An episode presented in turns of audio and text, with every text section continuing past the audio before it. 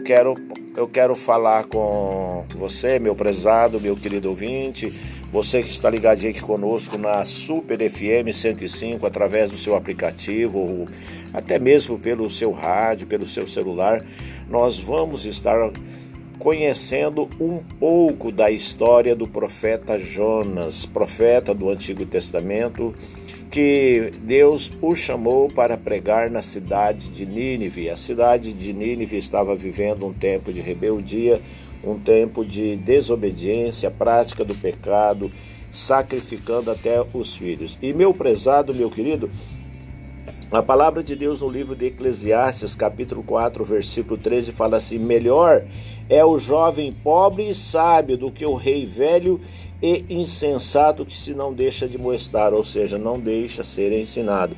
Então, não importa a minha, a sua, a nossa idade, nós temos que ser pessoas prontas, aptas para aprender, para buscarmos é, conhecimento e aceitar orientações, aceitar admoestação.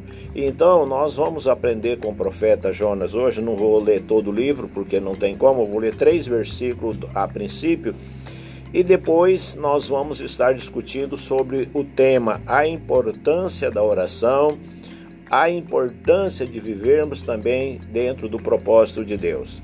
A palavra de Deus diz assim, Jonas capítulo 1, verso 17: Então o Senhor fez com que um grande peixe engolisse Jonas, e ele ficou dentro do peixe três dias e três noites.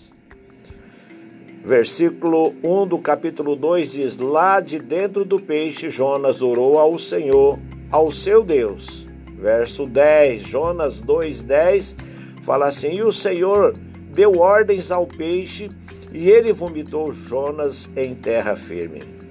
Meu prezado, meu querido ouvinte, esta palavra, esses textos que nós acabamos de ler, é Deus direcionando Jonas, incumbindo-o a pregar o evangelho na cidade de Nínive. A princípio, Jonas fugiu para Tarsis, nós que já estudamos o livro conhecemos. Deus enviou uma tempestade no mar aonde estava ali a tripulação, aonde Jonas estava no navio. E Jonas então foi descoberto no porão, foi lançado no mar, foi engolido por um grande peixe e nós vamos ver alguns ensinamentos poderosos sobre a oração de Jonas lá na barriga do peixe, a resposta de Deus. Vamos estar fazendo alguns destaques que são importantes nós aplicarmos na nossa vida.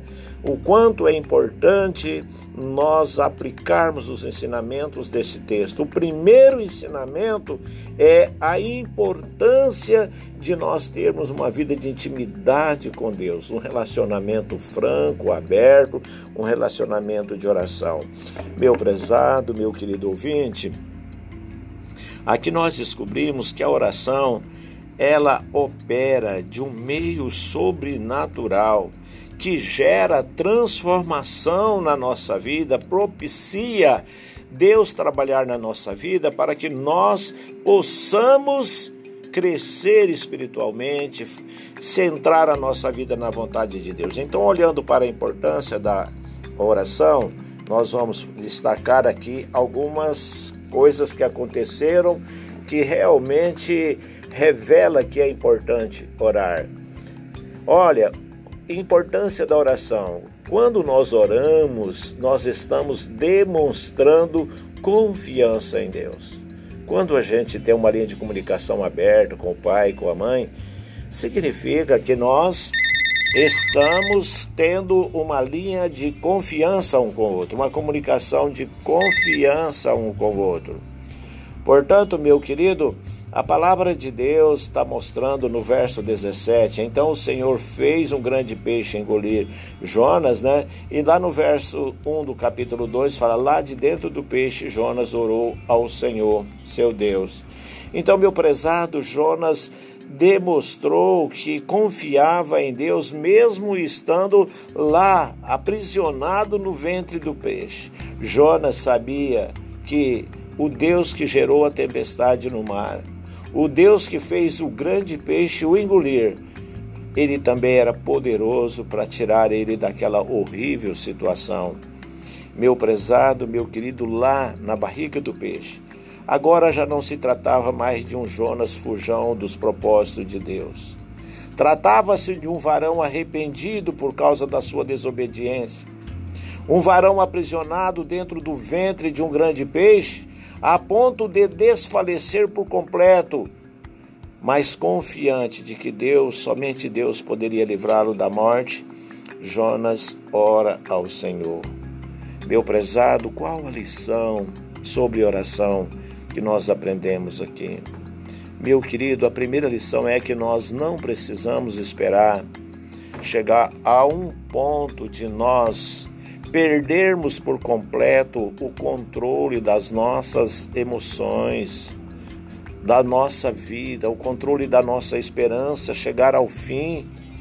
Nós precisamos sim fazer como Jonas. Jonas, Jonas quando ele já caiu na barriga do peixe, já podia ter orado e ele orou, mas ele esperou três dias. Olha, não faça assim, não espera muito tempo, não. Primeira de Pedro, capítulo 5, versículo 7, fala assim: lance sobre ele, ou seja, sobre Deus, toda a sua ansiedade, porque ele tem cuidado de vocês.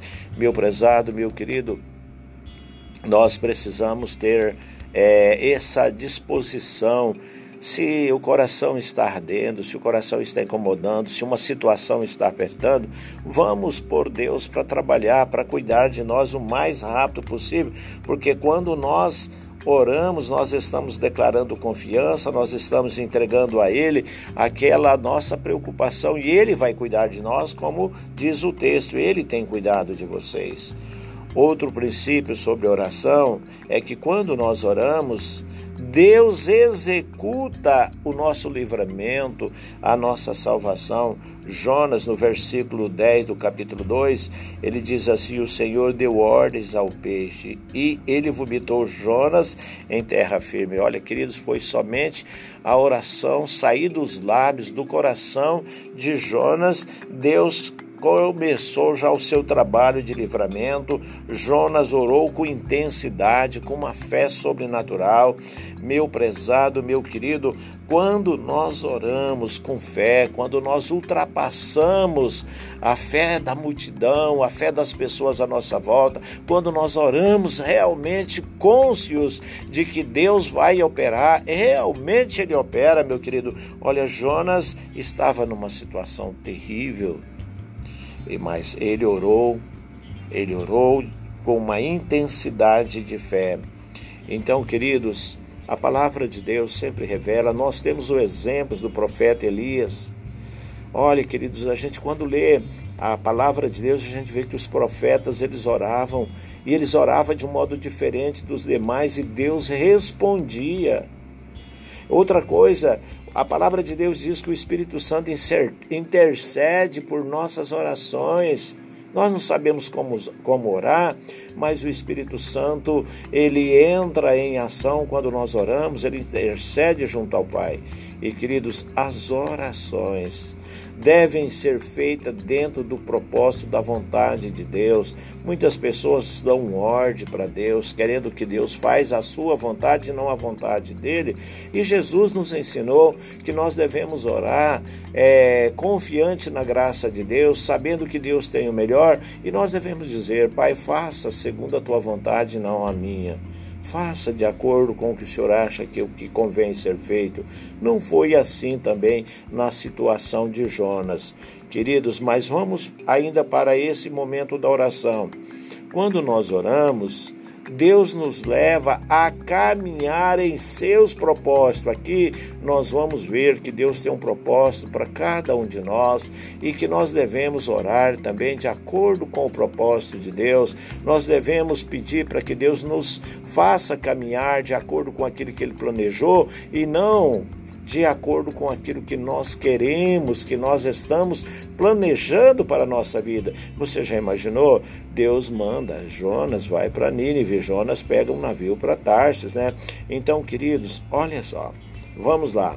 Quando nós oramos, Deus nos leva a caminhar de acordo com seus propósitos. Capítulo 3 de Jonas, versículo 1, fala assim: A palavra do Senhor veio a Jonas pela segunda vez com esta ordem: Vá, a grande cidade de Nínive e prega contra ela a mensagem que eu vou dar a você. E Jonas obedeceu a palavra do Senhor e foi para Nínive. Era uma cidade muito grande, demorava-se três dias para percorrê-la. Meu prezado, olhar para o tamanho daquela cidade, saber que tinha que passar rua por rua, anunciando, seguindo os versículos. Deus deu até a palavra que Jonas tinha que dizer. Mas, queridos, eu quero aplicar na minha vida. Se você quiser, medite no que você vai ouvir após se render ao chamado, à ordem de Deus. Olha, após humilhar e orar, Jonas recebeu o propósito de Deus para sua vida. Você vai ser o pregador. Você vai caminhar no propósito da minha vontade. Meu querido, eu quero dizer algo para você agora, muito importante. Deus tem um propósito sobre o seu reino para cada um de nós. Deus tem um propósito para a sua vida, um propósito de salvação, um propósito de bênção, um propósito de prosperidade. Para Jonas, o propósito era pregue, pregue, pregue, pregue lá na cidade de Nínive, o arrependimento. E queridos, nós temos a convicção de que estamos aqui porque Deus quer o arrependimento de multidões de pessoas. Jonas capítulo 3, versículo 4 diz assim: Jonas entrou na cidade e a percorreu durante um dia, proclamando: Daqui a 40 dias Nínive será destruída. Olha só, durante um dia já a cidade estava ciente do que ia acontecer. O versículo 5 fala: Os ninivitas creram em Deus, proclamaram jejum, e todos eles, do maior ao menor, vestiram-se pano de saco, ou seja, se arrependeu. Meu prezado, a cidade era enorme, mas todos os moradores daquela cidade se converteu ao Senhor. Olha, quando nós oramos, quando nós nos expomos a caminhar no propósito de Deus, as coisas maravilhosas vai acontecer. E em quarto lugar, quando nós oramos, quando nós temos uma intimidade com Deus, Deus aperfeiçoa a nossa salvação. Queridos, com a conversão dos moradores de Nínive, Jonas agiu outra vez com pequenez de coração. Capítulo 4, versículo 1, a palavra de Deus diz lá: Mas Jonas ficou profundamente descontente com isso e enfureceu-se. Veja, era um motivo de festa, era um motivo de alegria, uma cidade inteira sendo salva pelo amor, pela misericórdia de Deus, mas Jonas ficou enfurecido. Queridos, Enfurecido, mesmo enfurecidos, Jonas continua orando a Deus. Jonas, no capítulo 4, versículo 2, diz: Ele orou ao Senhor. Senhor, não foi isso que eu disse quando ainda estava lá em casa, lá na minha cidade? Foi por isso que me apressei para fugir para Tarsis. Eu sabia que tu és Deus misericordioso e compassivo, muito paciente, cheio de amor e que promete castigar, mas depois se arrepende? Meus queridos, eu fico imaginando, eu não sei porquê, irmão Oswaldo, eu tenho uma imagem de Jonas, uma pessoa assim, briguenta, nervoso, baixinho, daqueles que joga poeira pro ar. Eu ainda imagino um neguinho, aquele neguinho bravo mesmo, né? É, o Oswaldo é baixinho, né? Aí, a, a, olha aí, ó, ele orou ao Senhor. E ele disse: Senhor, eu sei que o Senhor é bonzinho, misericordioso, arrependido. Eu não queria que o Senhor fizesse isso. Então, meu prezado, olha, eu imagino Jonas revoltado, dizendo: Esse povo tem que morrer. O Senhor, o Senhor não os matou. Então, que mate eles agora. Eu não admito sua misericórdia com eles. Ai, queridos, já pensou? Ai, quantas pessoas falam: olha, camarada matou meu filho, eu não quero o arrependimento dele, eu quero que ele vá para o inferno, eu quero que ele morra de uma vez. Olha, mas Deus é pelo contrário, Deus quer que a pessoa arrependa, abandone o pecado, né? Queridos, Agora nós vamos ver a importância de mantermos uma linha de comunicação com Deus por meio da oração, mesmo quando nós estamos assim decepcionados com aquilo que nós queria que Deus fizesse, mas ele fez de outra forma. Sabemos que Deus tem o melhor, o que é bom, agradável e perfeito para nós, mas muitas vezes a gente está querendo que Deus faz de uma coisa, mas ele faz de outra e muitas pessoas não entendem e acaba caindo numa situação de revolta contra Deus. Olha aí, versículo 3 de Jonas capítulo 4. Olha o que que Jonas diz: Senhor, tira minha vida eu imploro, porque para mim é melhor morrer do que viver. É melhor eu ver eu na sepultura do que esse povo perdoado. Meu prezado, meu querido, às vezes nós caímos num engano do coração, como nós falamos esses dias Jeremias 17, 9. O nosso coração deseja coisas ruins deseja o mal para o próximo. Nós não podemos ser instrumento do mal e sim instrumento do bem, como Jonas foi para essa cidade. Mas ele foi porque Deus teve que jogar ele lá na barriga de um peixe. Ele estava teimoso. E olha lá o versículo 4. O Senhor lhe respondeu: Que voz doce, que voz maravilhosa de Deus tratando o coração de Jonas, tentando ali restaurar a, a, a, os ânimos de Jonas, a fé de Jonas. Aí o Senhor lhe respondeu: Você tem alguma razão para essa fúria, Jonas? Ou seja, Jonas, você não precisa disso. Mas Jonas fica em silêncio com Deus. Jonas não responde a essa pergunta e mais uma vez ele sai da presença do Senhor. Jonas, capítulo 4, versículo 5, a palavra de Deus diz: Jonas saiu e sentou-se num lugar a leste da cidade, eu imagino lá na, beira, na praia, lá na beira do mar.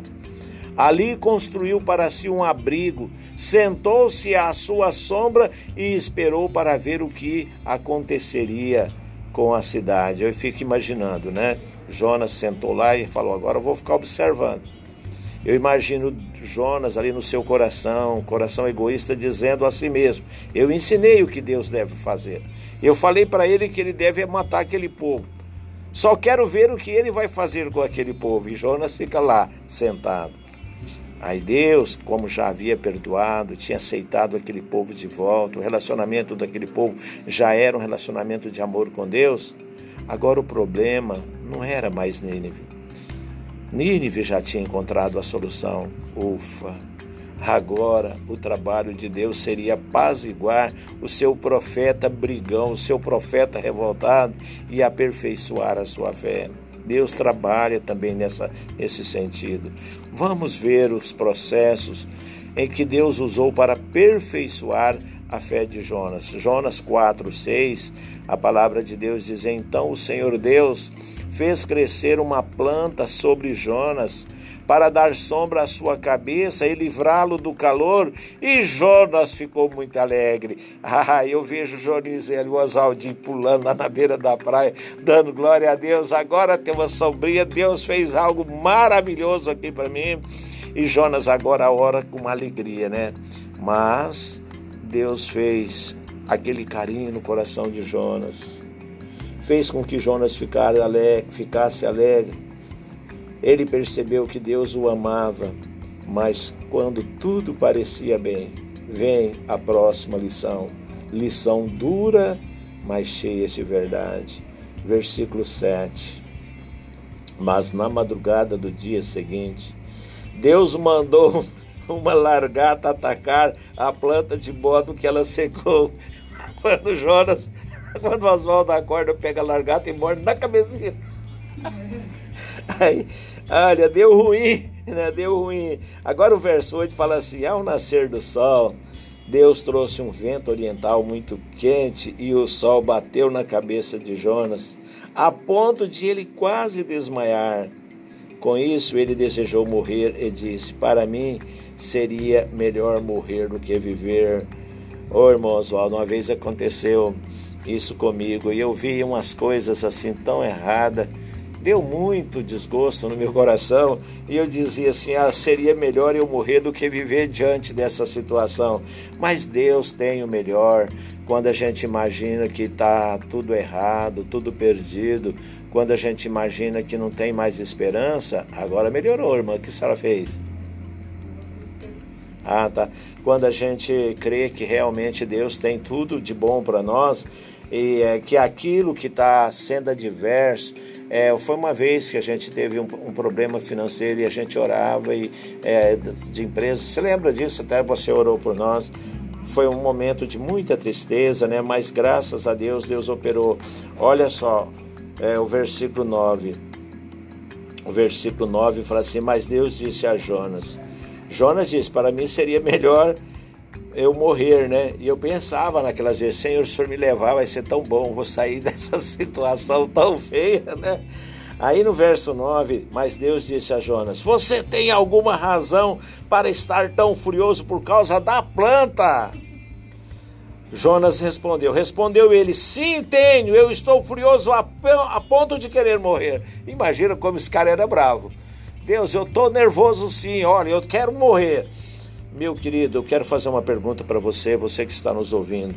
Você está furioso por causa de algum prejuízo pequeno que você tomou, talvez até grande? Algo que deu errado na sua vida?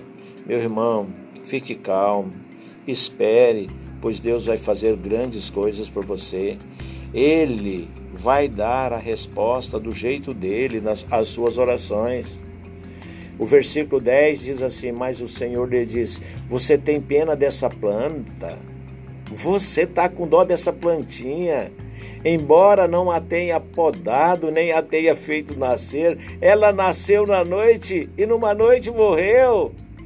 Meu prezado, você não percebeu quando você adquiriu, você não percebeu quando Deus te deu, agora você está percebendo quando você perdeu. Você está revoltado porque Deus lhe tirou alguma coisa? Deus tem algo maior.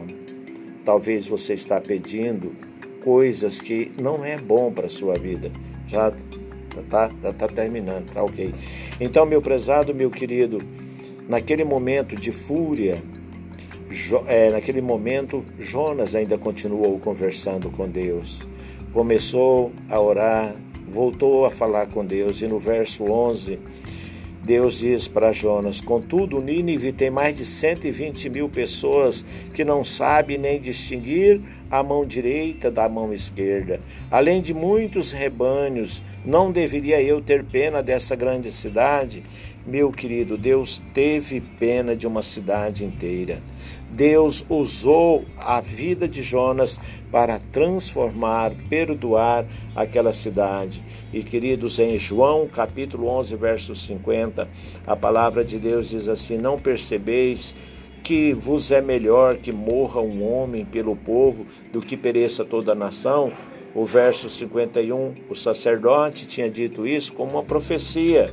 E queridos, quando Jesus morreu, ele morreu para salvar inúmeras almas. A planta que morreu foi para apenas mostrar para Jonas aquela aboboreira que secou foi apenas uma visão para que Jonas entendesse que a cidade de Nínive era mais importante do que uma planta e que as pessoas do mundo inteiro é muito importante para Deus, por isso ele deu Jesus para morrer pelos nossos pecados e para que o véu fosse rasgado e nós pudéssemos orar diretamente ao trono de Deus. Amém? Amém. Então já chegou já o nosso vamos orar para agradecer a palavra. Papai querido, eu sabia que esta mensagem iria vencer, preencher todo o tempo, porque ela é extensa, mas ela é necessária, ela é urgente. Nós precisamos saber orar, nós precisamos entender que a Sua vontade é boa, perfeita, agradável para todos nós. E nós suplicamos, ó Deus, quando nós quisermos, quando nós pensarmos em fugir do Seu plano, do Seu propósito, Papai querido, se for preciso, lança-nos na barriga de um peixe, se for preciso, Papai querido, fala forte conosco, mas não deixe nós sairmos do Seu propósito, não deixe nós esquecermos da vida de oração, nos ensina a viver de acordo com a tua vontade. Essa é a minha oração, em nome de Jesus, para a glória de Jesus. Amém. Amém. Eu me despeço por aqui, tá? Fiquem todos com Deus. Sou o pastor Valdino Alves Dias, que Deus nos abençoe eternamente.